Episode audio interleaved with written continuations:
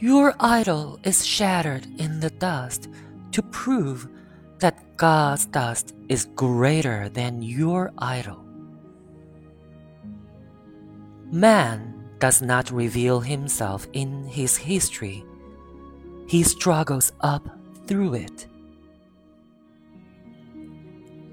While the glass lamp rebukes the earthen for calling it cousin, the moon rises, and the glass lamp, with a bland smile, calls her my dear, dear sister.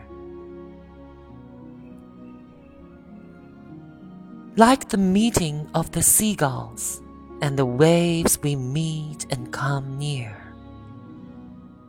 The seagulls fly off, the waves roll away, and we depart. My day is done, and I am like a boat drawn on the beach, listening to the dance music of the tide in the evening.